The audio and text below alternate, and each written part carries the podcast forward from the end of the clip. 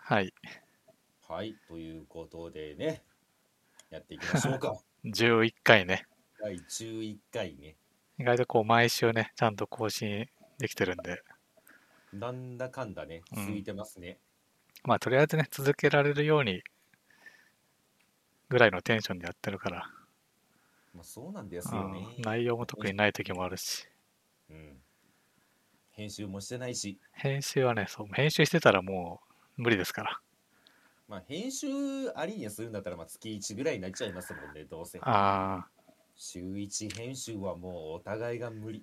そうね。もう喋ったまんま切り取って、 アップ。そういうこと。切り取ってすらいませんけ どね。あそうね。終了ボタンを押して、エンコードするだけ。そう、それが一番って言って。まあ、中古とでね、まあうん、第10回目、 11今回回も。喋ることも決めてるんで、別に何のプレッシャーもないんですけどね、正直。そうね。うん、つうわけでね、はあの、あ、いいよ、どうぞどうぞ。あいやいや、別に大したことを言おうとしたわけじゃないんですけど、うまん。あ、今回、まあ、まあ、最初に言ってしまうと、その、大祭、うん。まあ、あの、アマゾンプライムに来た先行のハサウェイをちょっとね、喋ろうって話じゃないですか。うん。で、私ね、ふと思ってしまったんですよね。ほこれ第10回でやった方が良くなかったですかう。 なんでなんかじゅ10 10回回以上やってあそう10回10回忌でちょっと面白いタイトルでうん。ガンダムを取り扱うの方が良かったんじゃないかなと思ってしまったんですよ。何が11って。 まあ、10回やってる時に10回と思ってなかったからな。まあそうですよ。で最後の最後で何回覚えてますうん。第10回うん。あとマジで中身なかったですから。 いやいや、そんなもんだ よ。あのせめてうん。うん。せめてキムタクが如くとかなそのあたりの話をしてる時に10回は来てほしかったなと思ってしまった。るほどね。あの辺りで、あーまあ、言ってしまったら我々のテンションピークだったじゃないですうか。ん。からの前回ですよ、先週。うん。まあ、今回何でもいいよって言って、うん。本当に世間話をしただけ。それ挟んでからのうん。まガンダムですからね。あ、それって9回もね、そんな感じだったよ。 確かね。いや、別に9回はいいんですうよ。ん。10回ね。記念すべき10回をあんな感じに消化しといて。再発進のガンダムでございますよ。そうね。ままああ、そういうな、うん。で、あなたは、あの、あれですよね。6月 ?5 月 ?6 月か。 6月ぐらいですかね。見てきたんね。うん、見てきましたよ、映画館で。俺はね、ああの、うん。うんあのー先週、うん俺、ネットフリックスの方で、あの、今週配信される映画みたいな。うんで、あ、ハサウェイやるじゃんと思って、もう、ワクワクで待ってたのよね。ほう。で、土曜来て、夕方、夜ぐらいに見たのかな。うんうんうん。じゃあまあ内容話していくんですけど、うまん。うん。ず多分最初に言っといた方がいいことがあって、まうあ少なくとも私はですよ、ん。ガチの、うん。もう本気のガンダムにわかなんでっていうことを先に言っとこうかなと思 って。どんぐらいの、まあ別にね、俺も別に大したことないけど、うんあなたどんぐらいのにわかすかじゃで私が見てるガンダムって、ファーストガンダムとあ。うん。 0080だけですよ。ああー、でも逆者みたいよね。あ逆者は一応ね、ファーストってのはテレビ見たのテレビシリーズ。テレビシリーズですね、ファーストは。あ、そうなんだ。俺ファーストはね、あのそうそうそう、劇場版しか見てない から。あ、でもね、俺、ゼータガンダムは4、5回見てるから、テレビシリー ズ。いや別にさ、もう今回贅沢感じゃないからさ。まあ、っていうぐらいね、まあ、言ってしまったらね、ふわっとした2人なんで、そうね。まあまあ、にわか丸出しのことはいっぱい言いますよっていうことはあー最初に言っとかないとダそメうだなっねてい。う過激派にちょっとね、怒られる可能性もあるから。言われてしまうかもしれないから、うんまあまあまあ、にわか2人が喋ってると思っていただければ幸いかと。そうね。仕事でやっていきましょう。うん。まあ、正直私はうんもう2回目なんで、うん。うーん、まあ、じゃあもう初巻あたりから行きましょうか。最初まあどんな感じだったかっていう、面白かった、面白くなかったぐらいの感覚でふわっとしたところから行きましょうか。そうね。まあ、私はね、普通に面白かったですよ。てか映画館で見たっていうのもあって、ああ。そのやっぱり映像作品としてすごいじゃないですか、うん動きが。うん。だから、まあ普通に迫力あって面白かったですよ。そうね。俺、いや、俺も面白かったんだよ。うん。ただまあ、これね、俺の環境もあるのかな。やっぱ戦闘シーンが暗くてね、ちょっと、まあ、最初のね、戦闘シーンは結構見えてたけど、特にあの、ガンダム対ガンダムは、うんなんか暗かったな。俺のモニターの、俺の姿勢とモニターの覗き込み加減にもよるかもしれないけど。いや、あのね、うんそれに関して補足しておくとう、ん。映画上映の時にもう、暗くて何が起こってるのか分かんないって感想はいっぱいあったんですよ。ああ、そうなんだ。で今回そのなんか Amazon プライムとか Netflix で見た時にうん。改めてちゃんと見ることができたっていうね感想がねあたくさんあったんですよね。なるほどね。そうだから映画館で見た時も私もねなんとなくこういう動きしてるんだろうこういう戦闘なんだろうなっていうねうん。あやふやなもので終わってましたもん。ああ、まあそうか。まあ一回、そうね、俺も一回しか見てないからあれだけど、まあ一うん回だけだとまあそんなもんか。まあそうですね2回目見てようやく、ああああああなんとなくはこうこうなんだなっていうのは。クレーっていうことですかそうね。まあこれまでは言ってしまったらねもうあいろんな感想で言われてることなんで、あー別にそうなんだね今更目新しいことではないっあ、あていうことをね、もう今回に関しては、あうん。本当に毎回細かくね、私は保険かけていきますよ。あまあいいんじゃないですかね。 まあね、なんかね、こう見てて思ったのは、の、うん、ハサウェイが、うん、なんつうのかな、あの、こう、逆者を見たうん、視聴者の過激派みたいな、 うん、うん、うん、うん、なんかそんな存在に見えたね。だからそれをさ、その、これさ、元小説でしょうん、うん、ですごい昔じゃん。うんでおそらくその逆者の後に書いたであろう小説でさ、まあ、そんなのをさ、やっぱ書く富野はやっぱすごいよ。うんまあ、そうですうよん。ね。まあ、どんぐらいね、こう、映画になって変わってるのかもしれないけど、うん、なんかその、だってさ、逆者ってやっぱさ、あの、シャア、シャアの気持ちもちょっとわかるじゃない。まあ、わかりますよね。あ別にちょっと過激なだけだって言ってること自体が間違ってませんもんね。そうそう。で、まあ、それをね、こう、被害が出るからとあ止めるアムロもね、別にまあ、わかるっちゃわかるから、この板ばな、板板挟みではあるじゃない、見てる側も。うん。うん。だからそんな感じだよね、ハサウェイもね。まあそうですよね。うん。いや私はね今回そのハサウェイうん。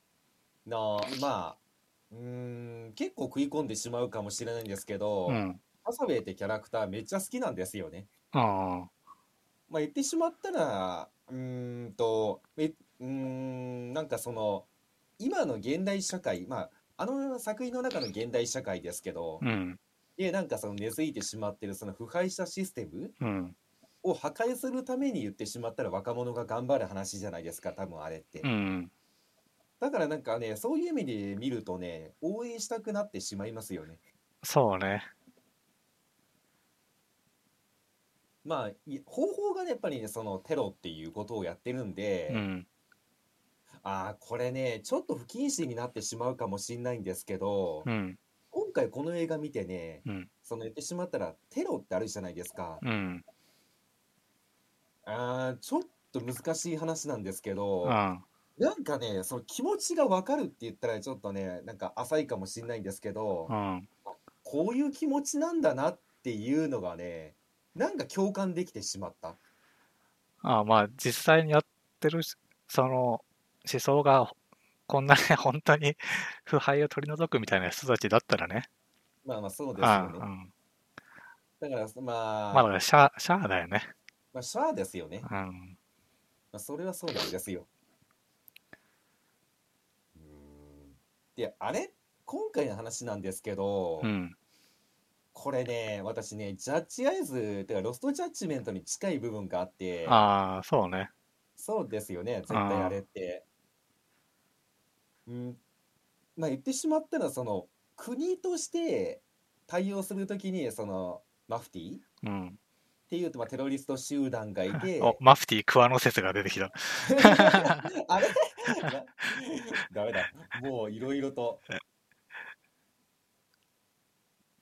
いや、まあそうなんですけうど。ん、あの、まあ、マフティーは言ってしまったらその社会の敵って話じゃないですか。うん、ただ、国民はそのマフティーを応援してるわけじゃないですか。うん、で、そうなった場合にやっぱりその難しいなと思って、うテロん、っていうのは絶対ダメなんですけうど、ん。ただそれを市民が応援してる場合ってどうなるんだろうっていう。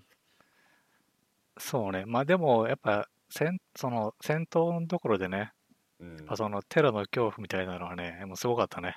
すごかそったですの、よね。今までのガンダムにない感じでさ、うん。要はあの、モビルスーツの銃落としたらさ、うん。銃が地面に突き刺さって建物壊れてガラガラそうねそうそう襲われるとそかあとあの地上でビームライフル撃ったらそれのねなんだろう。まあ、オイルといううか、あー火花にそなれっが、てうんそう、で森が燃えるみたいなね。そうそうそうまあだから別にテロ自体は何も肯定はねと当う然してん。ないけどだから今回そこを描いてますよ。だからそこになんうんか、なんか集中しているというか、う言っんてしまったら今までのガンダムです。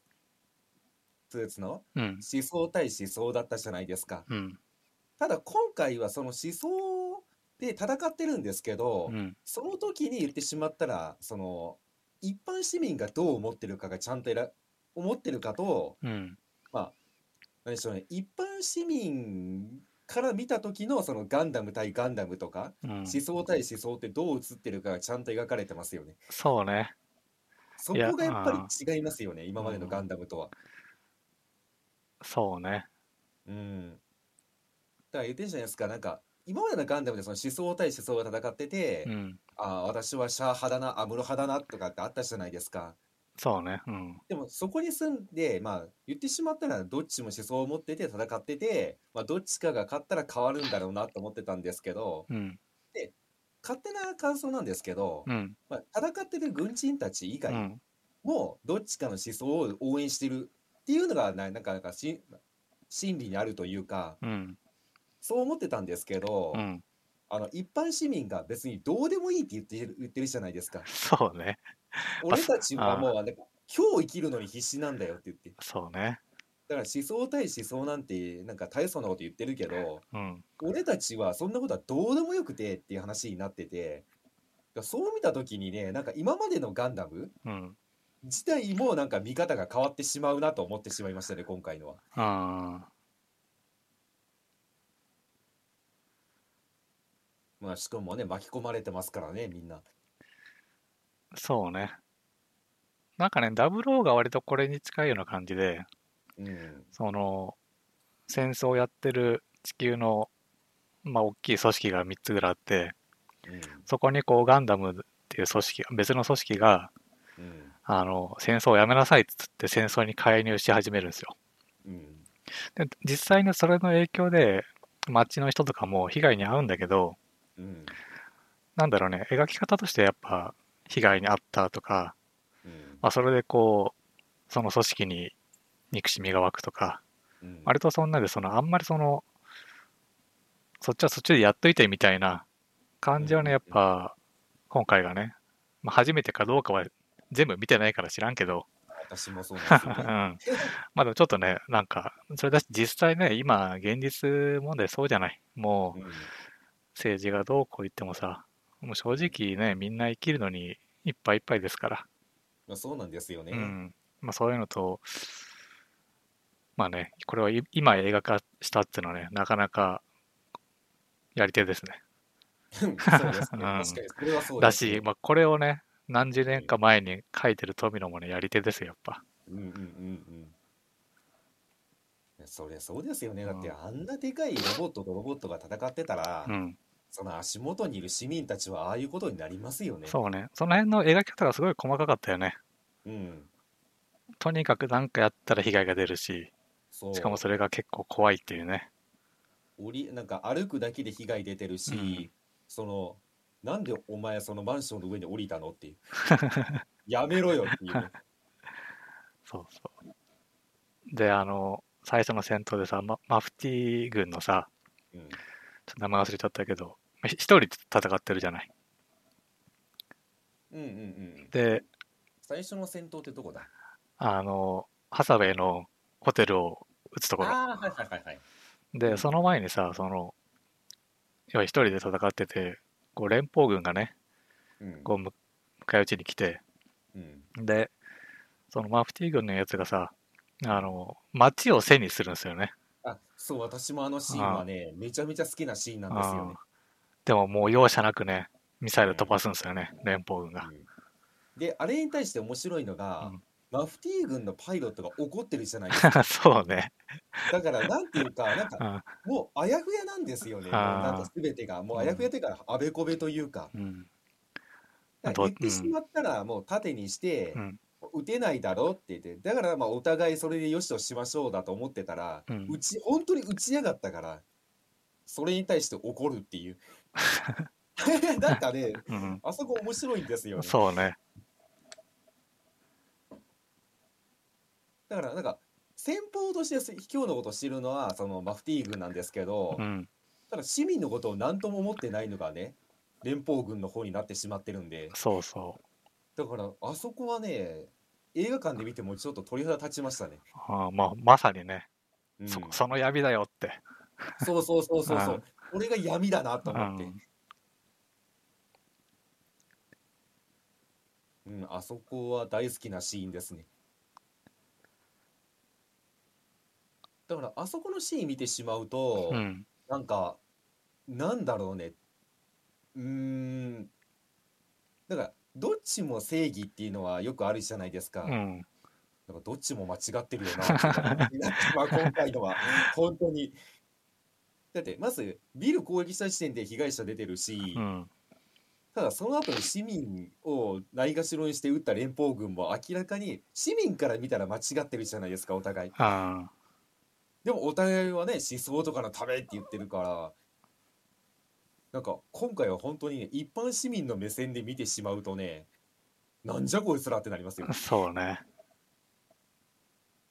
そこは新鮮で面白い本当に私、あの、ハサウェイもさ、うんまあ、あの、あれが来るって分かってるのに寝坊するしね、なんかね。 まあ寝落ちしてますよ、そうね。ではあってなってギリ、ギリギリ起きてね。うん、そんなことあると思って。疲れてるんすあよ疲れとる かないい部屋泊まってね。ベッドがふかふかだったのかな、まあかもしれませんでうんもまあ言ってしまってもねそんないいとこ泊まってないゲリラ軍みたいなもんですから久々にふかふかやでってて、まあでも、どうなんだよハサウェイはさ、その最初のさ、飛行機もそうだしさ、うん、あの、ザ・富裕層みたいな。まあ一応そのね、ブライト艦長のね、うん息子ということで、まあいい生活はしてるみたいな描写はありますもんね。そうね。で、最初の、あの、飛行機、あ宇宙船か。時々。あれもね、やっぱ、毎度その、やっぱガンダムってさ、うん。うんその、宇宙空間に生活してる人たちがさ、うんまあ、生活の進化もさ、こう描いていくから面白いよね。面あ白いでのすよね、あ、れは。謎、謎のグラスね。ね、なんか端っこがキュってなんか、そっから飲むのみたいな。そうそうそうそうそうそ私なんかグラスもなんかくっつくのかなあのテーブルかなんかに。う。うん うんなんかうん。あ、ね、なんか、くっついてましたよね。そうそうそう。どういうテクノロジーかわかんないけど、なんかああいうのもね、なんか面白かったな。うんうんうん。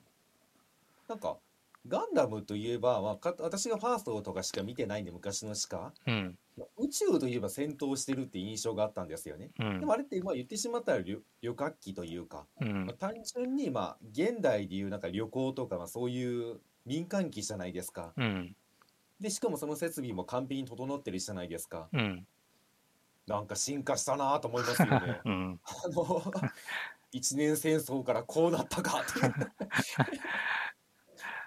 確かに、ああいうのって確かに逆車とかではまあ、あれ逆車自体も古いからさ、うんその、そんなね、今のうん、今のそのデザイン力はないから、うんまあ、古いから、あんなね、だって飲み物とかも普通になんか、マックのなんかそうそうそうはいチューチュー吸うやつみたいなね感じだったけど全然違うし、あの不思議な感覚なんですけど、うん正直ファーストの時でもう宇宙で戦ってるじゃないですかう、んでモビルスーツってものがあるじゃないですか、うんこれってあの今令和うからん見た時の未来の話なんですようんなのに今先行の争いを見ると、 うんファーストガンダムのあの時代がねなんか明治とか大正に見えるんです そようだね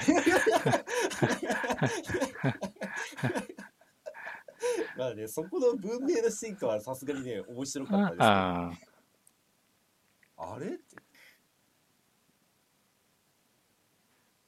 でねなんかあの予告だけ俺見てたのよ映画館でよく予告やってたからうん。であので偽マフティーが来るじゃない最初、うんであのかぼちゃの頭かぶってそうそう。だからさ俺あれが別に偽マフティーと思ってなくてうん。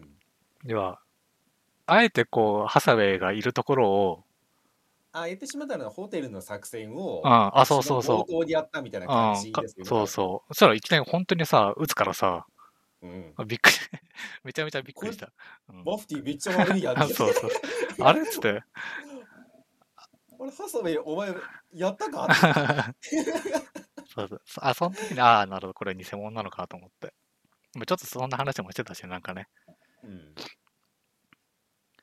からね最初はビビったねそういう、うビビりましたんか、なんか途中でそのかぼちゃと一緒にどっか行ったりうん。なんかそのかぼちゃのやつと会話するみたいなことがあるのかなと思ったらありませんでした、全然。違ったから、まあ、あれは予告にやられたねうんうんうんうんうん。あーでまああそこのシーンから始まって、うんまあ、そこでまあヒロインと出会うわけじゃないですか、ギギねギギギアンダルシア。うんで私ね、あのクエスがよく分かってなくて、ああのね、ギギがなんかクエスみたいなことはよく言われてるんですけあど、ああそまこがね、ピンときてないんですよね、私の中で。あほうえ、似てるんですか、性格とかは。ああ性格性格まあでもねクエスはうんまあ客車でいうとこのそのニュータイプでうんもうねじ子供で自由だったんですようんうんね戦場をかき回してうんで最後えっとねハサウェイをかばうのかなかばって死んじゃうのようんうんだからでハサウェイも多分でクエスのことが好きでうんうんでクエスは最初はねそのハサウェイもされ連邦軍だからさうんみんな一緒にいたんだけどクエスもうんシャアの方に行っちゃったし、自由すぎるうん、そうそうそうまあだから似てる似てるの似てるっていう言い方がいいのかななんかうん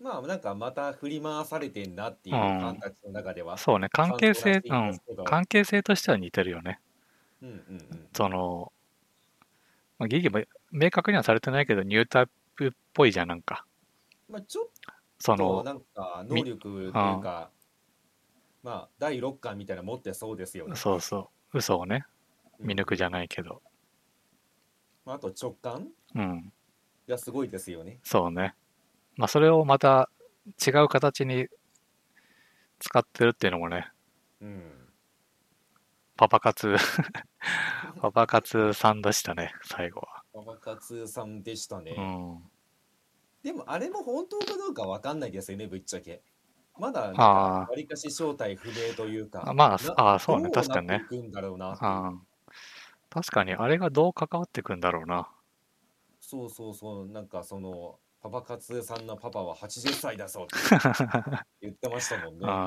んから、で、別荘はもらったけど、まだ一回も行ってないみたいなことも言ってて、で、間違いなくね、いいとこの嬢ちゃんっぽいんで、なんか、まだ見えてきませんよね、どういう立ち、まあ、立ち位置はわかるんですけど、なんとなく、うんどういう人物かは見えてきてませんよね。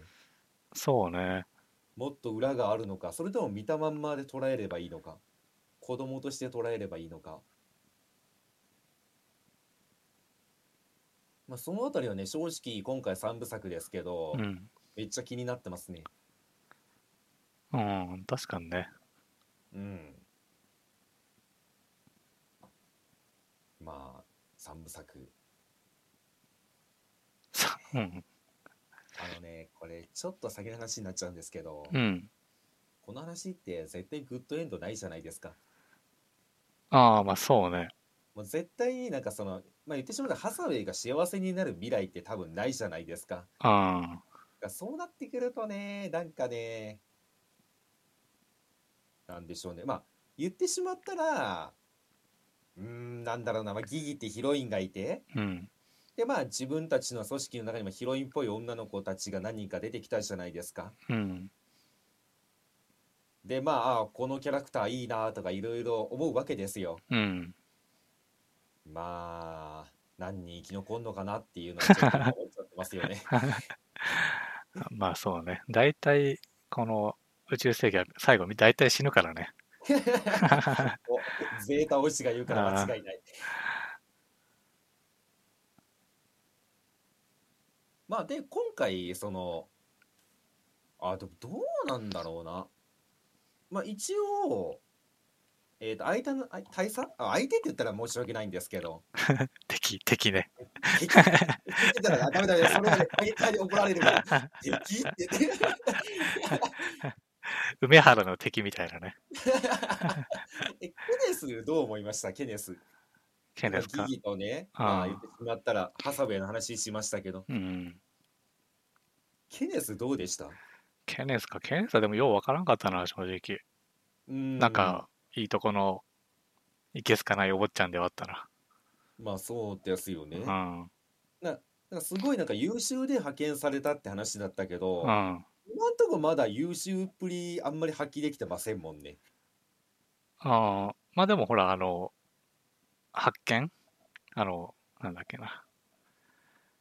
えっ、と、ハサウェイがさ、あの船に乗ってうん、海渡って自分のさ、マフティー軍に行くじゃない。うん、ああいうのもさ、あの、見つけるというか、監視機能みたいなのは、まああれが別にあの、ケネスの能力かどうかは定かではないけど、うんそう監視、うん、連邦の監視機能もうん、進化しまくってたけどね。あとねケネスの有能さを多分ね示すためにねあったワンシーンなんですけど、うん、私ねまだいまだにピンときてなくて、うん、あのハサウェイがそのケネス大佐のところから、まあ、出て行ったじゃないですかうん、でその後にその同じ部屋でそのギギとうん。ケネスが話しているときに、ああ、うん。あの時のギギが失言したっぽいんですよね、あー何かを。あれがまだピンときてないんですよね。な何を言ったっていう。あ確そかにこのシーンね、うんちょあんまり私はピンときてないんですよね。確かね、まあ、これも細かいセリフ覚えてないけど、うん別にハサウェイの話をしてないのに、うんハサウェイのことを言い出したから、うん、あってなったんじゃないのあそういうことですうんか、あれって。ああ、いや、ハサウェイが私に黙って出て行ったって話になった後に、うん。なんか、ハサウェイならみたいなこと言った時に、うんお前今なんて言ったって言って、あいつから何を聞いてるって言い始めた時に、うん。正直ねよく分かんなかったんですよね。んなんか今失言あったかっていうのがあってで今回も見直してみたんですけど、うちん。ょっと未だにピンときてないってあ、いう本当。確か、でもた、うん確かね、ハサウェイの話が出る会話じゃなかったような気がしたね、確か。うんうんうんうんうんうんなるほどね、うんいやそこに気づけなかった私は、まあね、あの、やっぱギギは、うんやっぱザ・富のキャラって感じで、 うん若干わけわかんないから、 まあ まあね情緒不安定だし、すごい情緒不安定ですうよん。えー、なん彼女は何なんでしょうね。まあ間違いなくモビルスーツに乗るタイプではないと思うんですけど、うん。でもなんかまあね、その、心の、心と心で会話してそうな、ニュータイプ感があるよね。まあそうですニュータイプ感、まあそうですよね。うん。うんあれあ、なんか現代社会というかリアルで言ったら天然ちゃんなんですけどね。うん。この世界で言うとニュータイプで済まされますから ね、そうね。ずるい ですよね。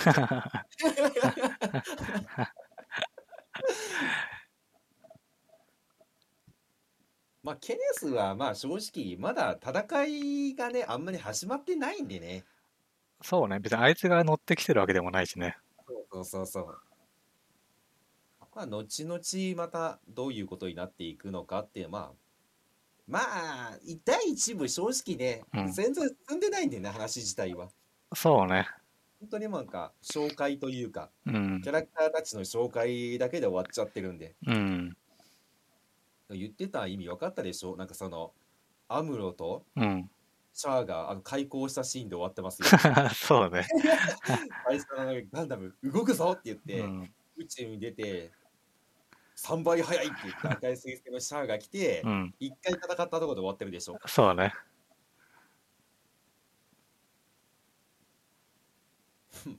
まあねあでもそれで言うとね、うん。えっ、とクスイガンダムかうん。クスイをあの拾いに行くところと、うん。起動するところうん。あそこはめっちゃかっこいいと思いまあしたよそうね。うん。あそこのかっこよさすごいですよねあであのガンダムってあ。うん。昔出てたんですか今回初クスイっていうのはあ、薬自体はこのハサベイのとこでしか出てこないよ、多分。あそうなんですかいや、うん。特に何ら説明もなく宇宙に拾いに行こうって話になったんで、うん。なんかどっかでその、まあ、クエスとかの関係で永久凍結とかしてたのかなっていうねちょっと昔を知らなかったんでそこが分かんなかったんですよねああ、いや、昔出てきてないよ。あそうなんですかうん。うんうんうんうんで、あの、なんだっけ、ペーネロペも薬も、うんあの、同じところが作ってるんですよね。あそうなんですかうん、あの、途中でね、あの、アナハイム、アナハイムやりやがったみたいなうん、ハサウェイが言ってるんですけど、うんこれアナハイムエレクトロニクスっつってうん、まあゼータガンダムでも出てくるんですよ。うんうんで、エウ、ゼあの、紙ですけど、エウーゴ、うんうんうんエウーそこゴは、ギリギリエウーゴを支援してるんだけど、ティターンズにも MS を渡してるみたいな。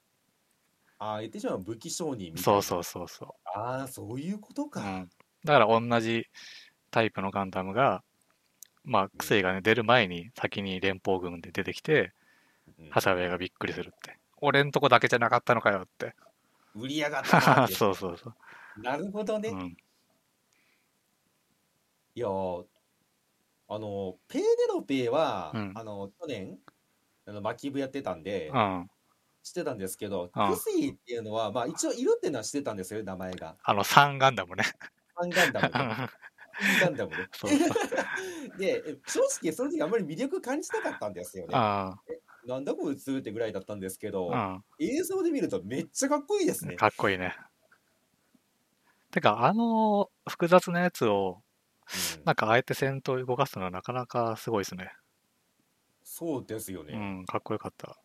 めちゃめちゃかっこよかったあれうんは、でね、まあ、クスイあの起動するときにうん、まあ言ってしまうと宇宙に拾いに行くわけじゃないですか。うん、で今までの人間関係を断ち切るって言って、うん、クエストをちょっとなんかね謎の会話してますけど、うん独り言なんですけど、うん。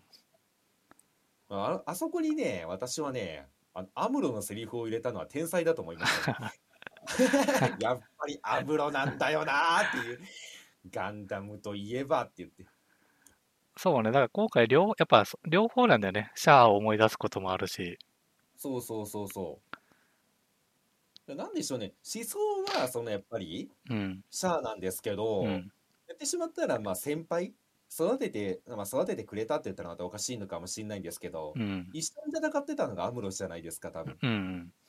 だから多分なんかそこのハイブリッドみたいな感じになってて楽しいですよねそうね、まあ、ずーっとこう悩んでたしね、うんあの、ギギ連れて逃げるところもさ、そうそうそなんか味方みたいなのがね、いてさ、う本当は多分そいつと一緒に逃げるんだったんだろうけど、うん、うんギギをね、そうそうそうそう連れ回して。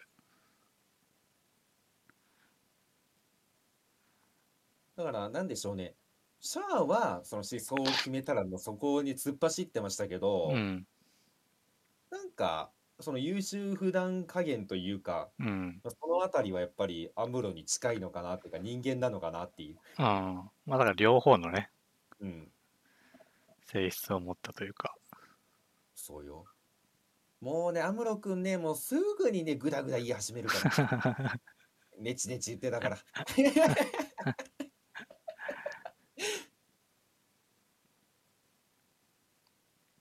でまあ言ってしまったらそこでクスイガンダムが出るわけなんですよねうんで私ねそこでねめちゃめちゃ面白かったのがね、うんやっぱりね、そのクシ、クスイが出てから語るべきなのは、レーンエイムなんですよね。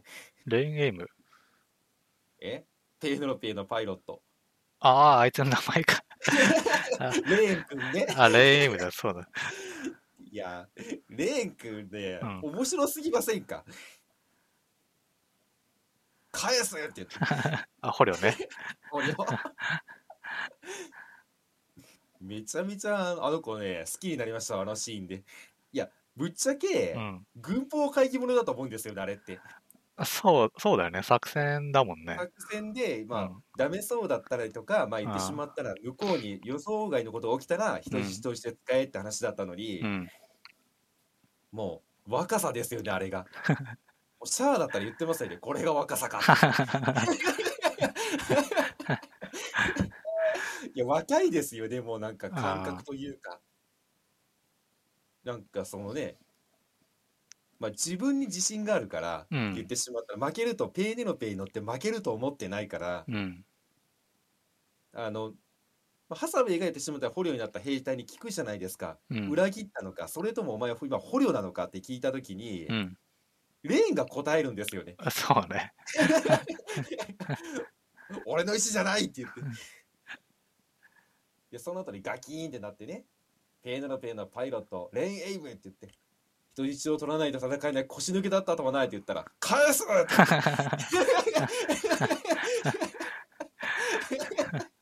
確かにいやあああのパイロットどうなるんだろうねね だ だって最終的にあの海にさうんガンダム沈めちゃったじゃないプカプカしてたけど、そううでん、すよねあの確かになんかあの若さっていうか無鉄砲さうんでなんかあの言ってしまったら昔のやっぱりハサウェイとか、うんアムロを思い出しますよね。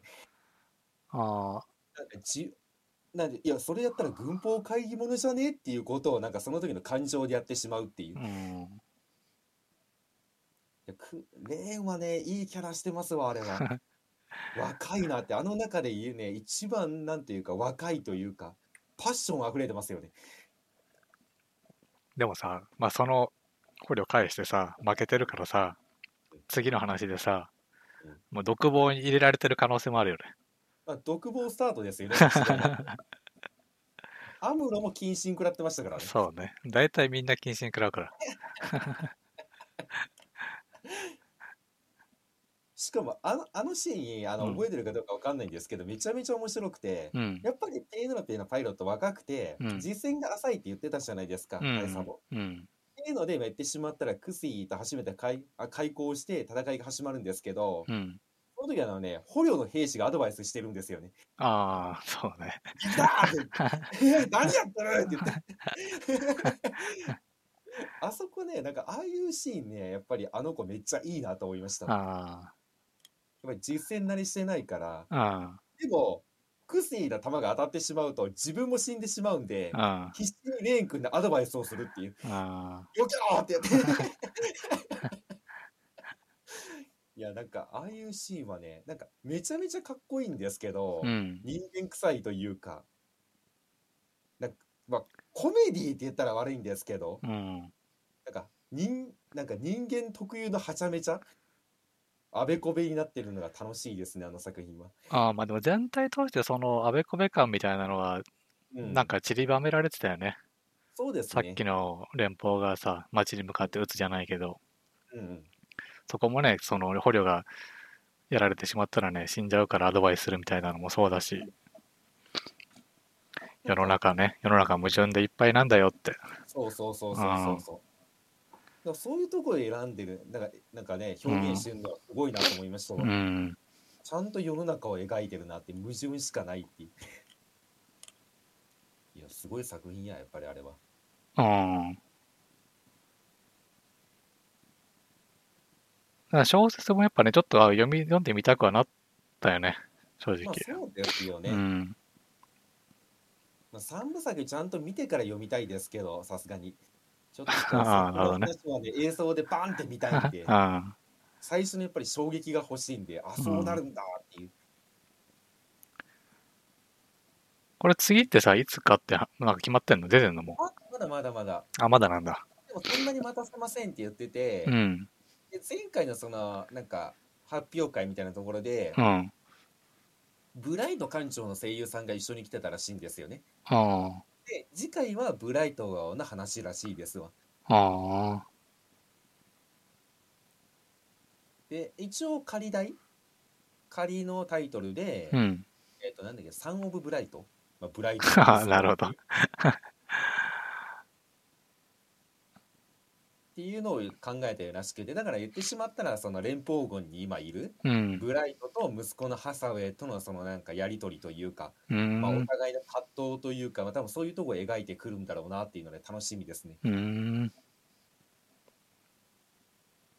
いやー、2021年、いや、22年かもしれないけど、見たいね、若者を殴るブライト 艦長。来年まあ来年の遅くぐらいなのかなまあ、もしくは夏とか春とかじゃないですか。そんなに待たせたくないって話らしいんで。うんうんうんうん。なんか今までの過去作のキャラクターとかって出てきてるんですか私もあんまりそのあたり詳しくないんで。いや、出てきてないよ。あの、アムロとシャアが、あのフラとクエスか、がフラッシュバックするぐらい。うんうんうん。なるほどね。うんじゃあまあ、次回ぐらいにブライトが出て、ぐらいかでもあの話で言うと。うん。しかもあれ、あのギギがうん。 3日ほど滞在することにしたって言ってるから、うん多。分3部作でどうなんですかね、まあ、本当に3日間の戦争なんですかね、あれは。ああ、そんなちっちゃい話なのかな。どうなんでしょう、まあ、言ってしまったらその、もうすぐ別荘に行くって話だったんですけど、うん。ギギが面白そうだから3日ほど滞在するって話だったんですよね。うっん。てことは、本当にハサウェイ対ケネスの3日間戦争の可能性があ りますよね。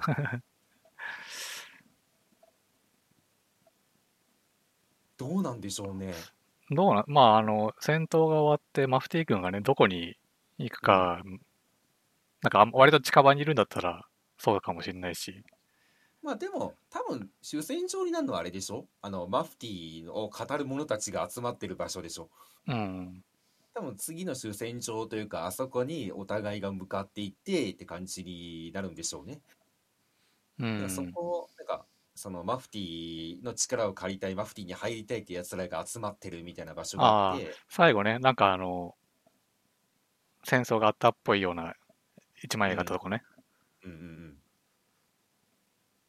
でそこからなんかその支援してくれっていうか救援救難信号というかまあそういう救援信号が来てるがどうするって話もしてたんでうん。まあ多分そっち行ってって感じなのかなかな。あとね今回、うあん。のモビルスーツたちうん。なんか見たことないのい普通のザクとかじゃなくてうん。もう全て見たことないですよね多分でねうん。これね映画館行った時に特典でその設定資料集がついてきたんですよねああ、そうなんだ。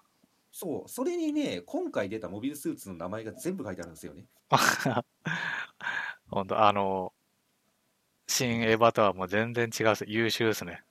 いやいやいやなんでその比べるん ですかだ新エヴァほら、謎の用語をただ羅列してるおまけがついてきましたから。まあ でもこの設定資料集ねマジすごいですよ結構分厚いんですよねああ、いいね。で全部のその、まあ、言ってしまったらラフ画うんみたいなところから始まって、うん。そのガンダムとかそのモビルスーツの機構がどうなっているかどう動くかって全部図で解説してあるんですようーん。かっこいいですよでまああのメッサーっていうのらしいですけどザクみたいなやつらをああ、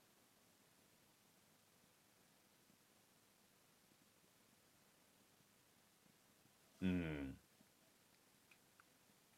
ペーネロペーもあるし。なんだこれオデュッセウスガンダムってなんだこれクスイってこと違うオデュッセウス。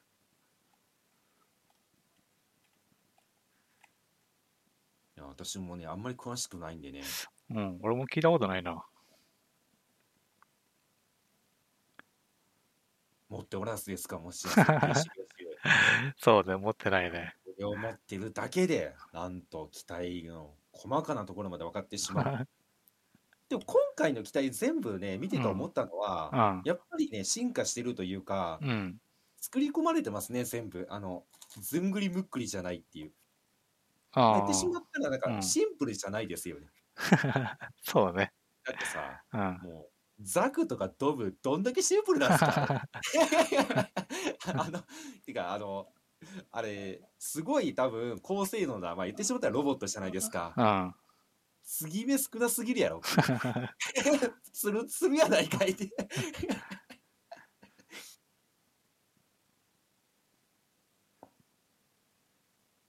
どうなんですかね、モビルスーツは他にも増えてくるんですかね、増えてきたらまあ面白いんですが。どうなんだろうね。でもまああんまり増えそうな感じもしないけどね、なんか。なあれ以上、まあ、増やしてもね、正直消化しきれないだろうし、う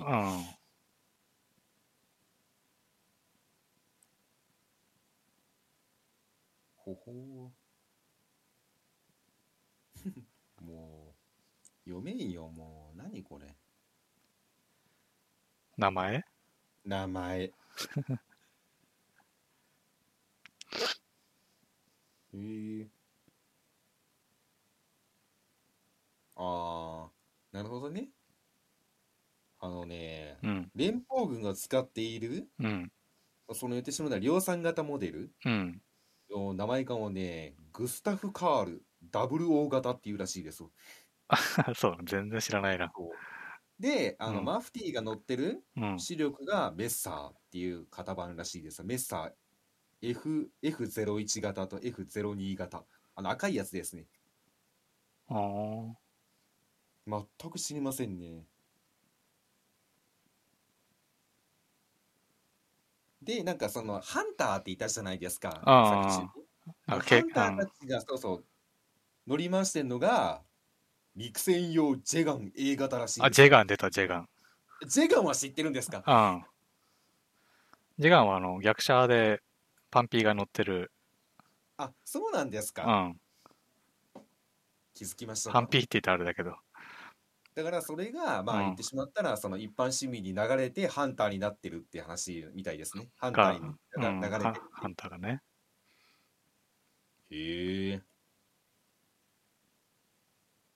知らんかった。全く知らんかった。いやだって私はもうマジでね、ファーストで止まってますから。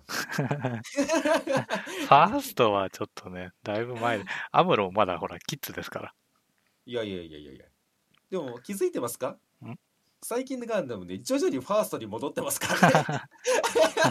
寄ってきてますからね。そこには気づいてほしいね。今、ハサウェイですからね。あ、まあそうね。戻ってきてますからね。時代はね、地続きの、ファースト地続きだからね。そうそうそうそうそう。どうすかじゃあ、えっ、とね、まあ今私、なんか次回作とかこうなってほしいみたいな、うんま。あふわっとした話してたんですけど、うん。これなんかこうなっていってほしいとか、こういうシーン、こういうシーンって言ったらまあ、なんかピンポイントすぎるんですけど、うん。次回作期待することってあります次回先に、なんだろうな。ここ、こういうところ見たいっていうのありますなんか。まあ、いや、まずね、話がどうなるかがね、うん。なんかさっぱり見当がつかないから、うん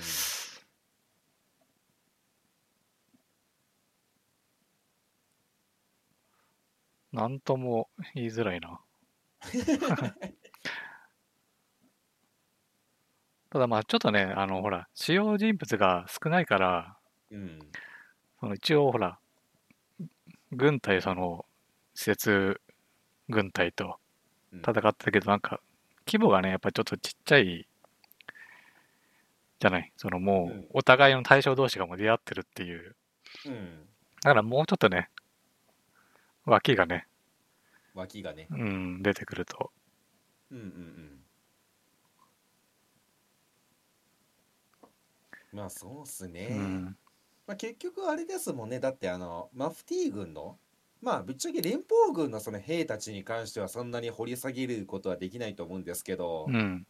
マフティー軍のなんかその主要人物の掘り下げはもうちょっとやってほしいですよね。ああ、まあいろいろね、うん、なんかあの、最後出てきたやつもそうだし、うんなんか途中のあの水着着たメカニックもね、うん、あんまりこういじられてなかったから。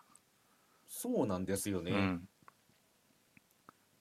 まあそのあたりはちょっとね掘り下げというかまあもうちょっと活躍の場があったりとかうん。絡みがあってほしいなっていうのは私も思いましたそれは。そうね、まあ、キャラが立ってるのはマフティー軍だから、そうなんですようね。ん、あっちがまあ次の話ではいっぱい死ぬのかな。うんまあそうなんでしょうあね。ピエノのペになんかバンバン落とされるんでしょうね。うん、だってあれですもんね。だって残念な話をすると、うん、これガチのネタバレ、まあネタバレっていうかまあぶっちゃけゲームでもうんやってるんでわかるんですけど、 うん。ペネロペまだ変身残してま すからね。それを見たい確かにね。それを見たいあーあの変身が見たいまだパージしてないじゃないですあか。でスピードタイプになるっていうのをねそこはマジで見たいですねそして私のもうもう一つ最初に言ったところからつながるんですけど、あ、うん。その戦闘はぜひとも明るいところでやって ほしいまあでも悩ましいところだな。その暗いところでさ、うんやっぱああいうビーム兵器って綺麗じゃない。まあそうまあそれはそうなんですうよね、ん。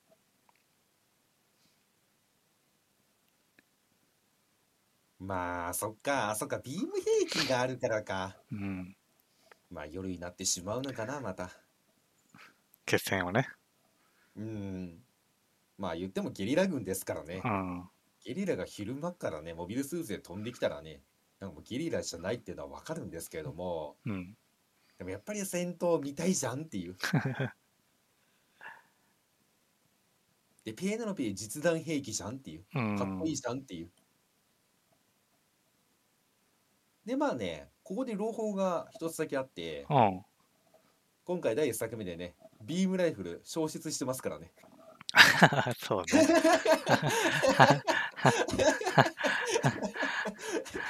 なんかあの、なんだっけ、うビームん。ライフルはどうしたとか言って。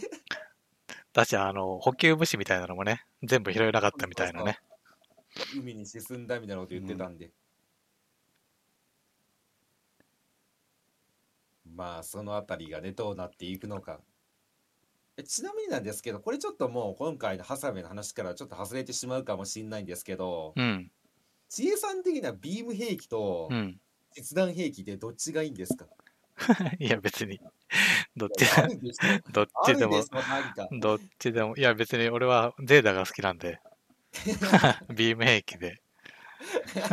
なるほどね いや私は実弾兵器が好きなんであミサイルってかっこいいなと思ってしまう人でーあー、そうね。今回ミサイルが特にかっこよかったな。あのか、っこよかったですね。さっき言ったあの、街に向かって撃つ時もさ、うん。こう背後、そのパイロットのさ、背後に街があって、そっちに向かって飛んでいく時にさ、うんあの、レーダーがね、ちゃんとミサイル一個一個追ってて、そうなんですうよね。ん、かっこいいんだよね。まああとね、あのビーム、 ビーム兵器で言った、そのさ、うん。その実際撃ったらどうなるかっていうところでさ、うんまあこれ、まあそこをね、よく言及したなって思うんだけど、これ要はさ、カメハメハっすよ。うんまあそうで すよね。言ってしうまったん。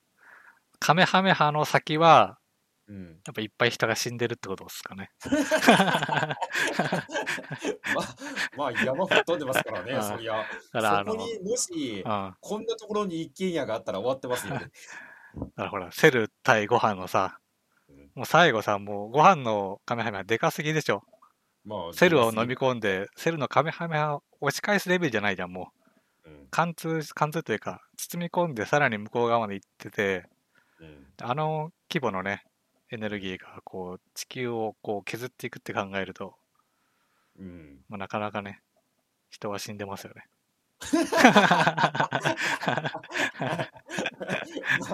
まあ、まあ、そうなんでしょうけどまあでもほら、ドラゴンボールで生き返らせられるんで。そういうそういうことよう。ん。いや、そういうことよ。いやその話で言ってしまうとね、私、ああドラゴンボールで思ってしまったのは、あカヤスって言って捕虜の男をバッて落としてじゃないですあ、か。あで、そこでレーンの仲間がね、その男に向かってビームナイフで撃つんですよね。あ、あ当たってたらどうなってたんだろうなって。 いや、いやそれをまあくあのレーンが飛べるんですけど、撃つなって言って。あ、うん。いや、もしあれ当たってたら、もうシュッて消えるんだろうなと思って。 あのね、それに近いのがね、ゼータにあるんですよ。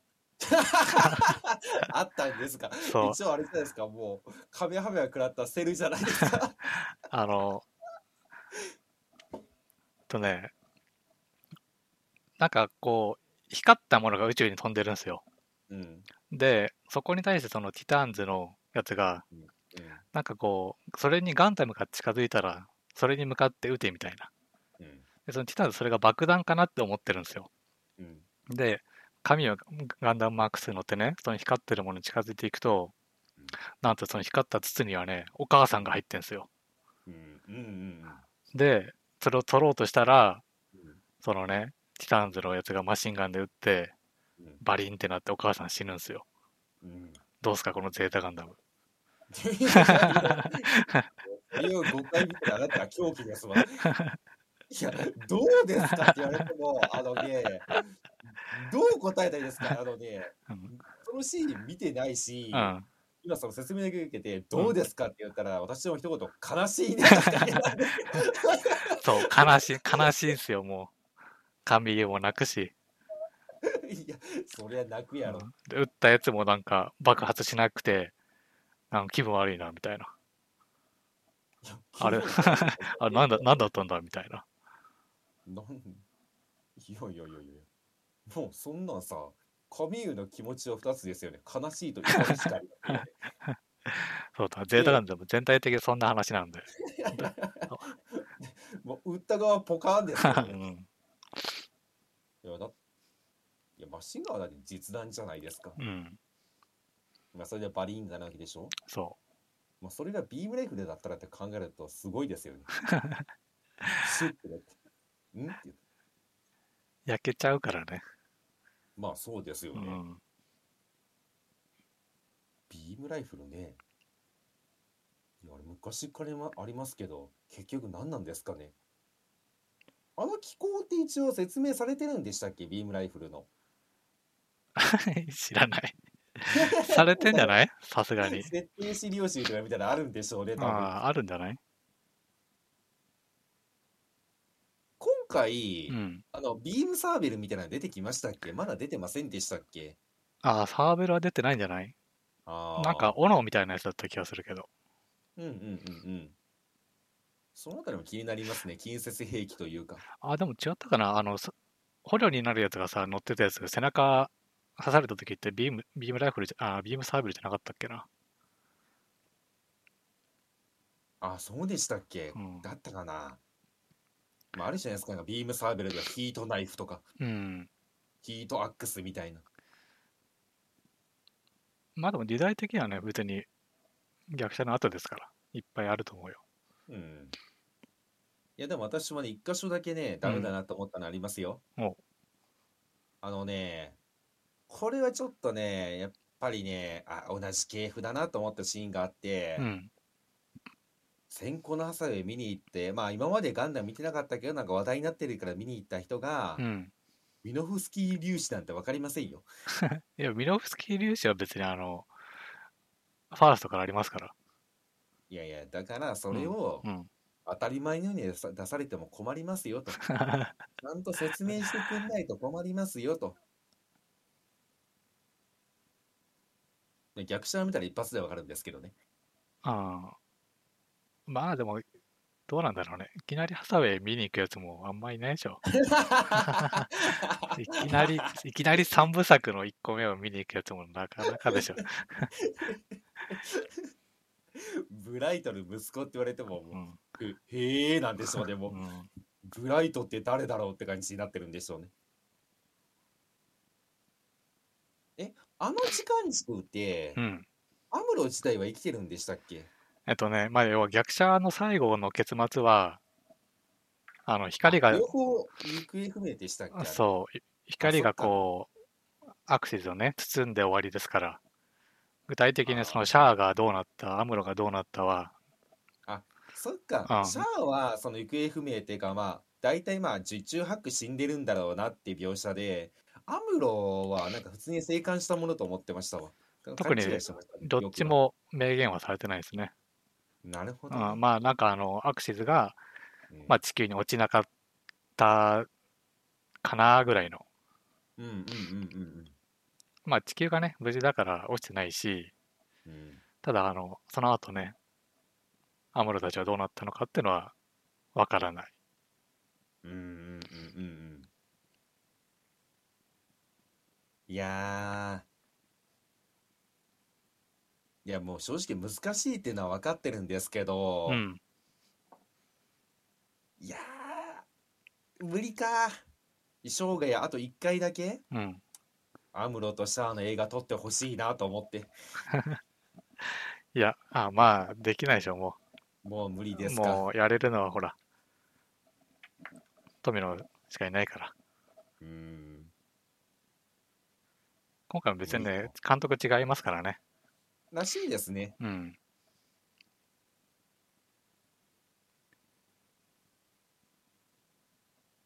うーん無理かなもうやっぱり逆者で一応あの二人の話はもう完結ってことになってるんですかね監督の中ではうんだしまあもうだいぶ昔だからねまあね役者自体がねまあうねんいやだってブライトがまだ現役やってんすよアムロとシャアがいてもいいじゃないって言ってまあブライトはほら、別にあの、戦艦でアクシデント突っ込んでない から。安全なところにいますから。えブライトはどれでしたっけユニコーンかなんかにいたんでしたっけユニコーン違うかえーとなんかあ結構新しい方のガンダムでうん。一応まだブライトって出てきたんでしょ確か。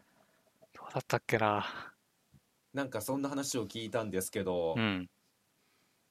いやーもうなんかね、ブライトが出てる限り、私はアムロとシャアにまだ可能性あると思ってしまってるんで、期待してしまうんですよね、どうしても。うん。いや、まあ、出さないでしょ。もう逆者に、をいじんない方がいいでしょ。 直接。まだ、 まだだ、まだ終わらん よって言って、もう一回帰ってきてほしいな。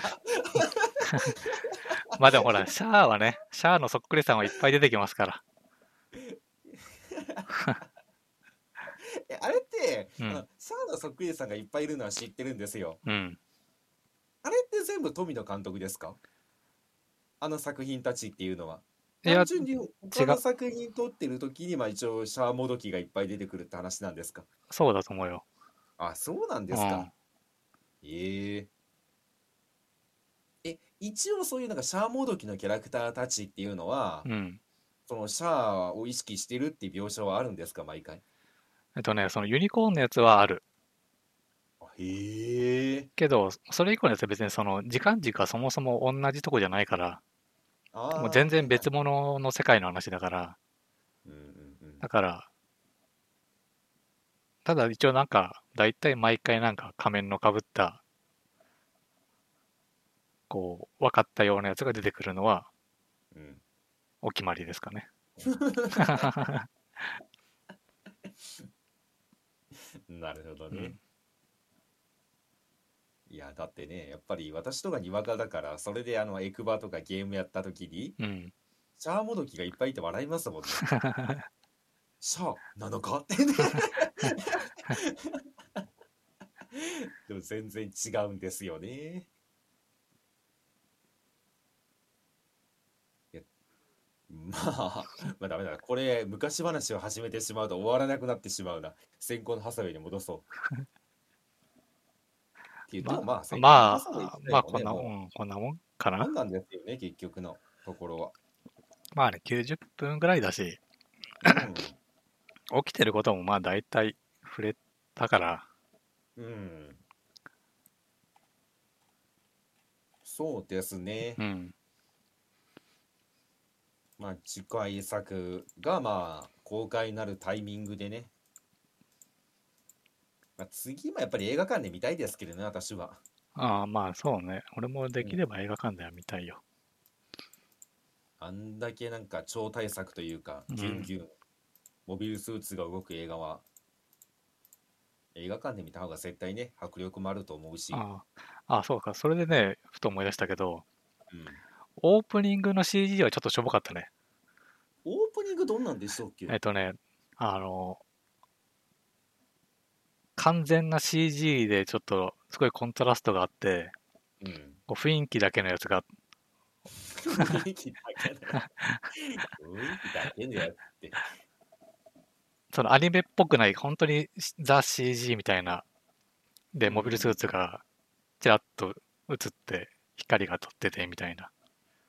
あ、そんなんありましたっけ、うんダメだ。私多分そこ印象に残ってあります。印象に残ってない、 まあ、ぐらいだから、うん割とあそこはしょぼかったですね。へえまちょっと見返しとこうかな。うん。まあ、割とすぐだと思う始まって、なんかスタッフの名前とか出てるとこかな確か。違ったかな。へええそこしょぼかったんですかしょぼかった ね。まあさ、あの洋画とかでさ、うん。こう、映画のエンディングでありがちなんですけど、うん要は CG のやつをさ、こう、キャラクターをかっこよく映して、その、カメラをぐるっと回したりするようなエンディングってありがちじゃないですか。まあ、ありがちですねで。しょあれかっこいいでしょうん。あれのかっ、なんか、かっこよく見せようとして、あんま、ちょっとしょぼかったやつみたいな。ああの、オープニング流れてるところですか。そううそうそう。私ね、最速でね、開きましたけど。ああ、なるほどねう。ん。言わんとすることは分かる。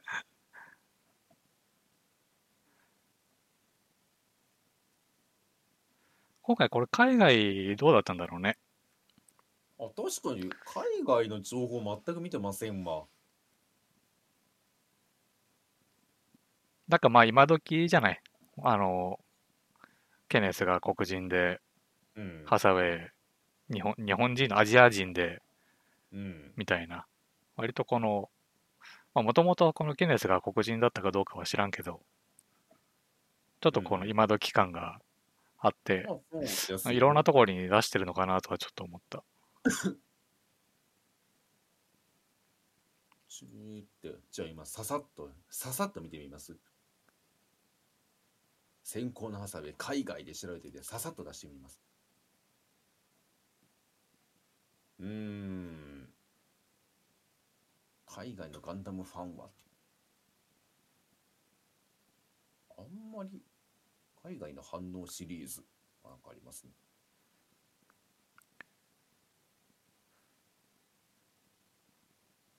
あとね、まあ、あの海外では実写のガンダムが、ね、予定されてますから。実写のガンダムですか。うん。まあでも実写なんで多分モビルスーツ出てこないんじゃないですか。 だからそっちもね、うんこのブライド艦長が黒人になってたりする可能性もありますから。なるほどね。うん。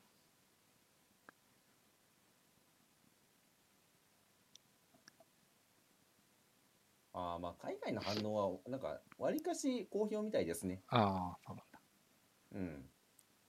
ただやっぱりちょっとその昔の話をうん。見てないと、まあ、理解は難しいと かね、とかまあね。言ってるのはあーまあ見込んでも頭ある話でしょうし。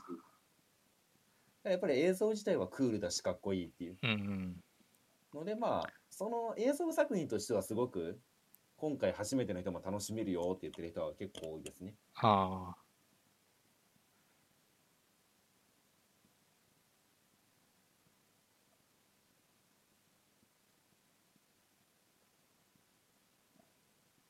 なるほどね。うんというところで、まあ、ハサウェイの話はこんなもんかね。まあそうですねう、ん。あなえハサウェイの話はって言いました けど、 いや、別に他になん、なんかあったっけな。他に何も今週えメモーまあ、今週末、私はワクチン接種1回目なんで、まあ多分ダウンしてますが、あ、いい。土曜だ、土曜だっけ日曜。日曜日ですね。日曜か。怖えまあ、1回目はね、まだ、マシな可能性がだいぶ高いから。うん。まあ正直、3日間休みもらってるんです、その後。うん。まあまあ、本当に動けなかったら、もう寝てるか、もしくは、ちょっとでも、まあ、頭ぐらい動くんだったら映画見てるか、本読んでりゃいいかなっていう感じ。ああ。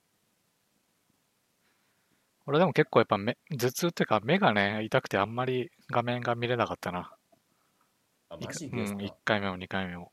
結構、かかなんだろう、肩こりというか首にきて目が疲れてたな。はあ。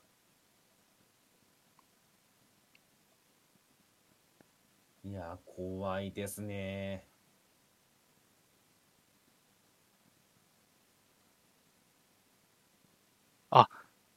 まあじゃあ最後に、アンチャーテッドのさ、映画の予告があったの知ってますかアンチャーテッドの映画の予告、いや、うん全く知りませんよ。あ知らないんだ。うん。あの、スパイダーマンのあのトム・ホランドが主役やってるんですよ。あ、へえ。で、まあ、この予告、まあ見てないからちょっとあれだけど、アンチャーテッドではその主人公ネイトとうん。うん仲間に名前忘れたな、なんかいい感じのじいさんがいるんですよ。うん。で、今回もその主人公のネイトがトム・ホランドで、うん。で仲間の相棒みたいなやつがいるんだけど、うん。そっちの方がね、ゲームの姉さんっぽいんだよね。なるほどね。ああ、トム・ホランドはちょっとちっちゃいし、まあ細いというか、うん。ちょっと子供っぽいから、そっちのもう相棒の方が姉さんじゃねえのとは思った。え、それ顔も似てるんですかまあ、顔っていうか、まあ、あの、いいわゆる俳優、なんだろうね。いい感じの俳優、おじさん顔というか、うんうん。かっこいい人だから。え、でもそれはうね、ん。 狙った可能性ありますよね、ぶっちゃ け。そういうツッコミ待ちそうそういうツッコミ待ちだしう、ん。言ってしまったらトム・ホランド使いたかったけどう、ん。うん。それだけでなんか注力してると、いあや、あアンチャーテッドじゃなくていいじゃんって言われるから、ああ一応な、その、あおお、こアンチャーテッドの主人公おるって いう。っていうのを、ああまあなんか、まあ、ワンクッションというか、あ。まあ、ファンが見たときに、まあ、その批判じゃなくて笑ってしまうようなものを足したのかもしれませんね。ああ。なるほどね。エアバッグみたいなもんっす よ。事故った時にね。これはアンチャーテッドじゃねえだろって言ったファンたちが笑ってしまうワンクッションをね。これ吹き替えどうなのかな使いですかうん。アンチャーテッドって結構吹き替えがね、良くて。うん。だけどさ、ほら、トム・ホランドにはちょっとやっぱ合わないんですよ。だからやっぱトム・ホランドはトム・ホランドやでよく、あの、スパイダーマンとかでやってる人がやるのかなもうそうじゃないですか。なのかうん、もう専用、なんか専門というか、専属になってるでしょうし、トム・ホランドぐらいになると。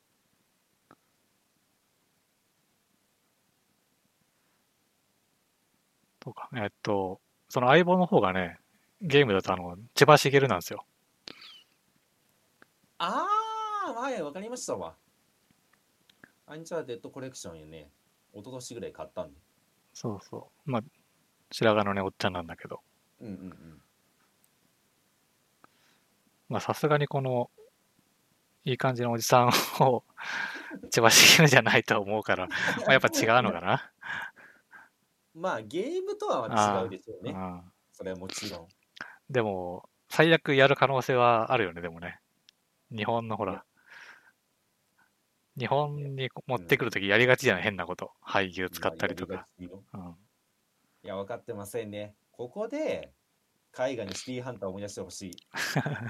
あのね、千葉茂は多分ちょい役でいる んですよ。あなるほどね。ダーって言って 本気の声優たちはあ、多あ分ちょい役とかモブキャラで出てくるんですよ。なるほどね。で、ちょっとこう、ファンがね、そうそう。 褒めてくれ痛いるん。だああ、なるほどね。うわ、古速。いやいやいやいやいやいやいや。まあ、確かに、いや、それはね、めっちゃやりそうだわ。でしょあシティーハンターでもあったじゃないであ、すあか。あ、まあ、う。そうね。あの、なんだっけ、あの患者の役だったかな、神谷そ明うは。感情の役で神谷明がいてね、クスッとしてしまうってういう。いん、や、絶対やってきますよ。いや、確かに、それは ね、鋭いね。でしょあだからね、多分ね、まあそういうので全部あれなんですよね、多分あの、まあ言ってしまったらファンに向けたユーモアというか、うんワンクッションというか、まあそういうことをね、やりがちなんで、まあ、分かってますよっつってね。そう分かってます分かってます私たちは本気で知ってますよってう言っん。て、でもう仕訳ないがって言って。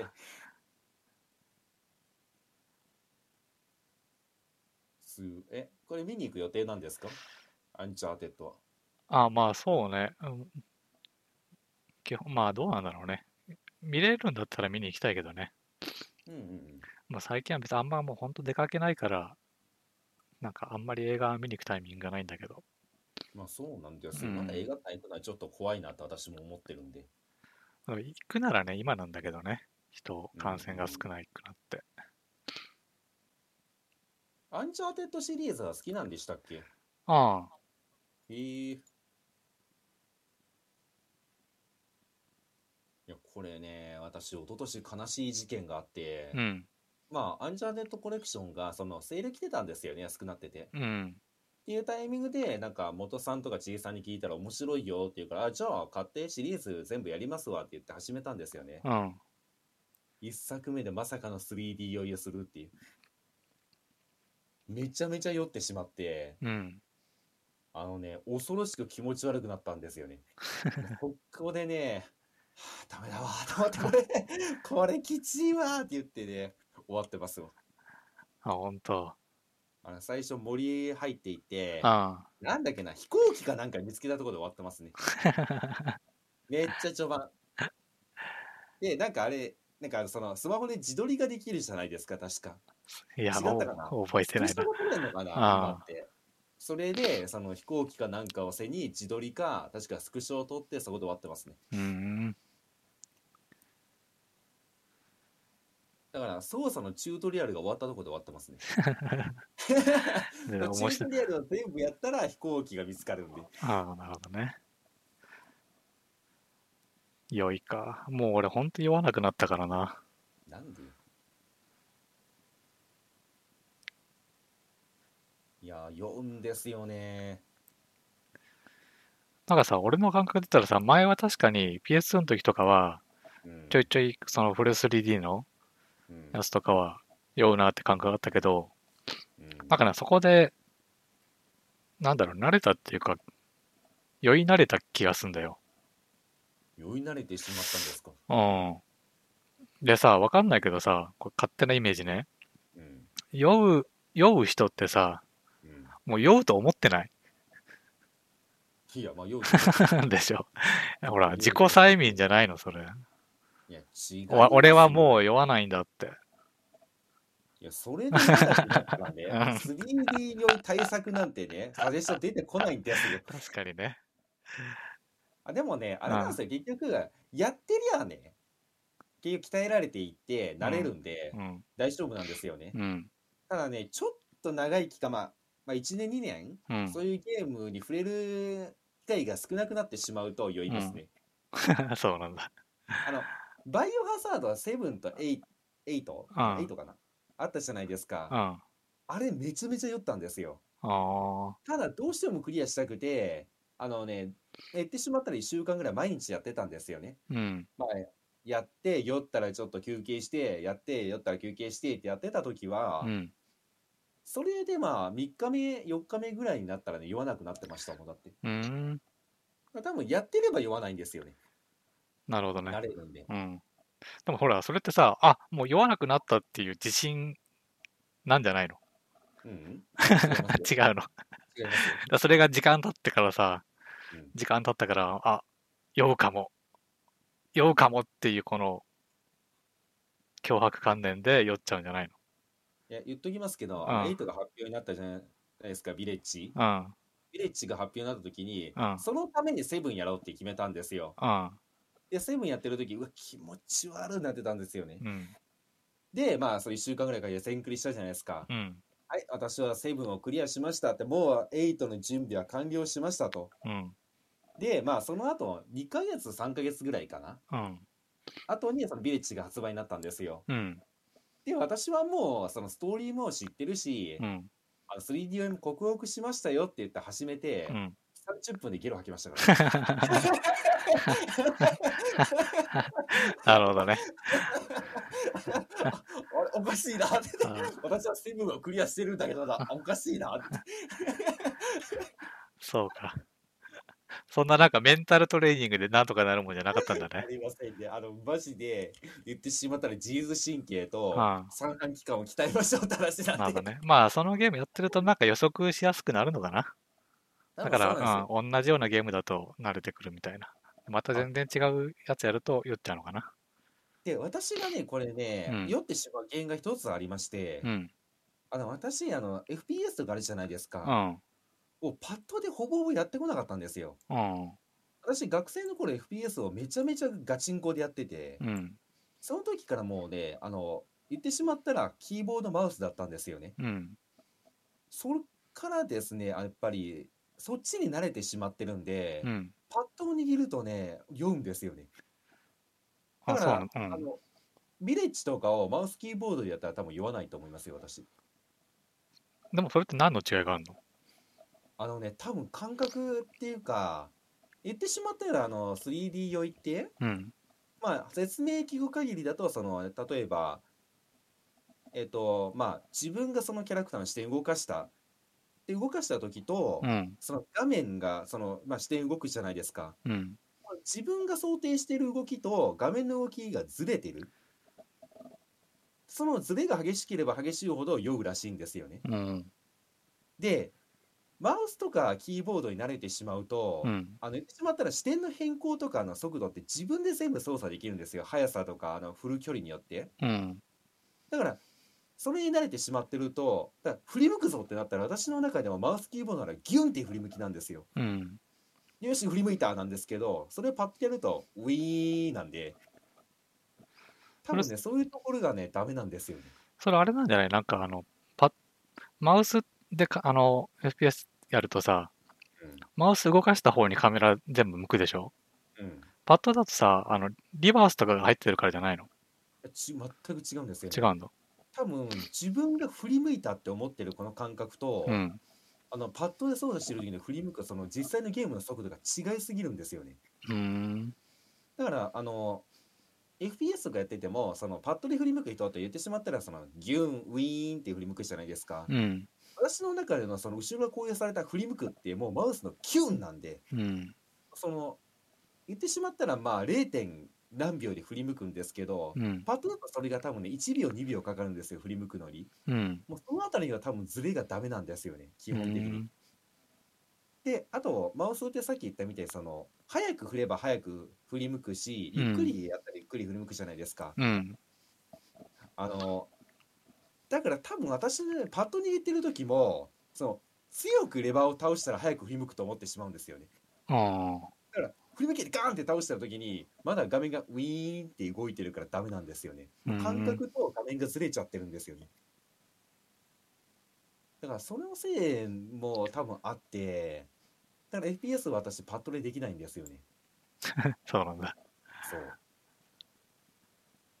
だからこの間バトルフィールドちょっとやったじゃないですかあ実際ちょっと気持ち悪かったで すもんねあ。あやっべえと思って これやっべえと思った瞬間に、うん。私はあの画面の隅っこであのしゃがみ込んで画面動かさないようにしてましたから もう芋虫体勢になってこっから打ってよと思って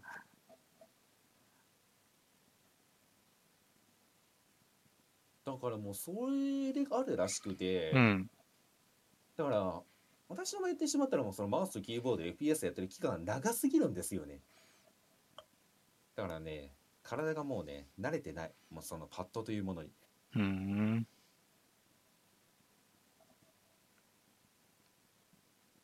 ほんと気持ち悪いですもんねパッドやってると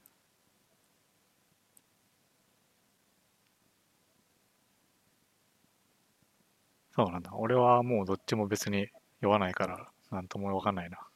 へえいいなぁいいなぁ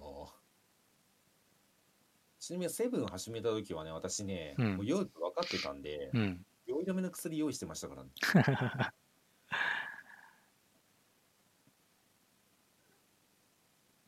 な一応あれを飲みながらやるのがね対策って書いてあったんで、まあ、一応買ってくるかと思ったんですけど、うん。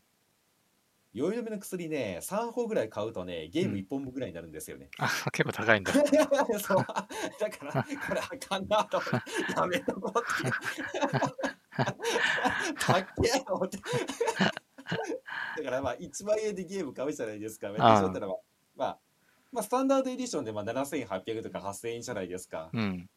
私はそれクリアしようと思ったら1万6000円かかるんです よデラックスエディションなんですよ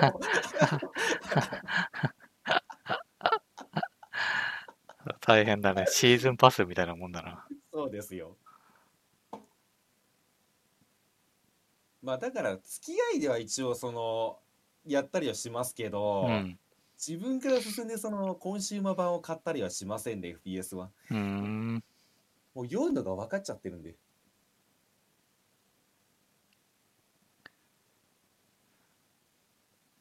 なるほどね。まあ、ちょっと軽く調べたらね、うん酔い止めリストバンドが600円で売ってるよ。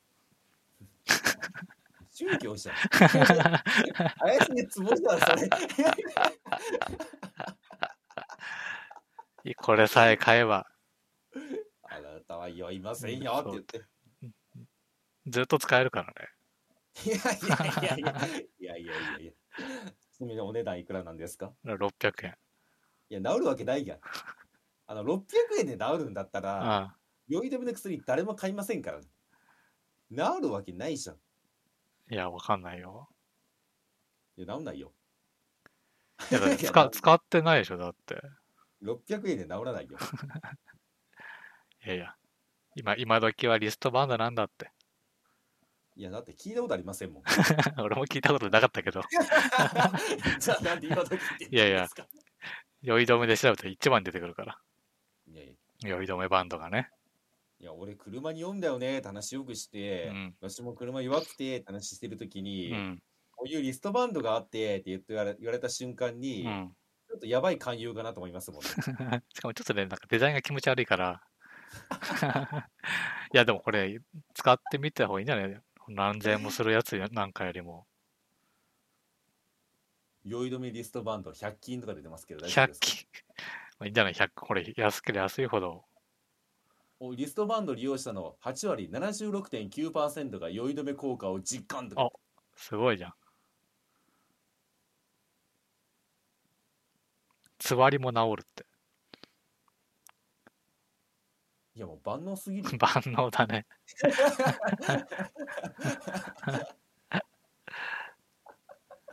そうそういう万能で笑ってまうわつうことでねうん。いや2本で2本680円で治るかいやいや、わかんないよ。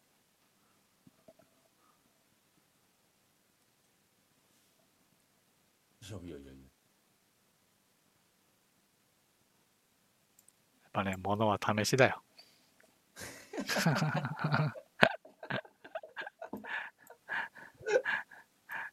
だって例えばですけうどん。これで私がリストバンドつけてうんそのバイオハザードまあ9が出たとしてやるじゃないですか、うん。リストバンドつけてやると酔わないんすよって言ったら、うん。絶対あなた笑うでしょでもまあね、効果あるんだと思っちゃうよね。いや絶対まず笑っちゃうでしうょ、ん。いや、だからどっちにしたって面白いじゃん。よ酔わなくなっても面白いし、酔っても面白いじゃ ん。あ、きやっぱ聞かねえんだっつって。いや最毎週これつけてバスケやってますからね。確かにね、汗をね、そうそう、汗を拭けるからねって言って。